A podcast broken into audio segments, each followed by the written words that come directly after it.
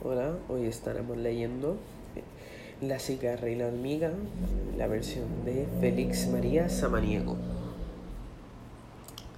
Cantando la cigarra pasó el verano entero, sin hacer provisiones allá para el invierno. Los fríos la obligaron a guardar el silencio y a cogerse al abrigo de su estrecho aposento. Vióse desproveída del precioso sustento sin mosca, sin gusano, sin trigo, sin centeno.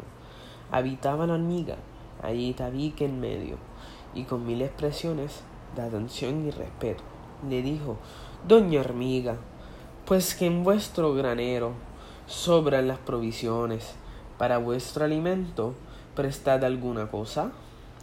Con que viva este invierno, esta triste cigarra, que alegre en otro tiempo nunca conoció el daño nunca supo temerlo. No, dudéis en prestarme, que fielmente prometo pagaros con ganancias por el nombre que tengo. La codiciosa hormiga respondió con denuedo, ocultando a la espalda las llaves del granero. ¿Yo prestar lo que gano? ¿Con que un trabajo inmenso?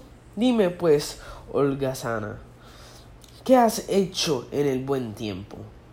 Yo, dijo la cigarra, a todo pasajero, cantaba alegremente, sin cesar ni un momento. Hola, ¿con qué cantabas cuando yo andaba al remo? Pues ahora que yo como, baila, peces a tu cuerpo. Eh, eso es el podcast. Gracias por escuchar.